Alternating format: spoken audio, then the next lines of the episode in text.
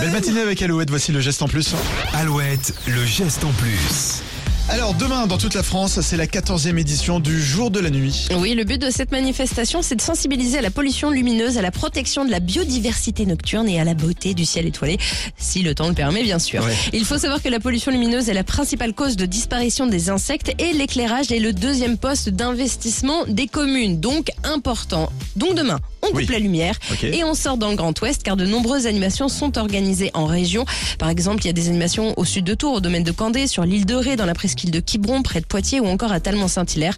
Et toutes ces animations, elles sont regroupées sur un site, lejourdelanuit.fr. Donc n'hésitez pas à aller faire un tour sur ce site, lejourdelanuit.fr. Merci Julie, dans un instant nous parlons du live Alouette Vendée, juste après Calogero Pomme C sur Alouette.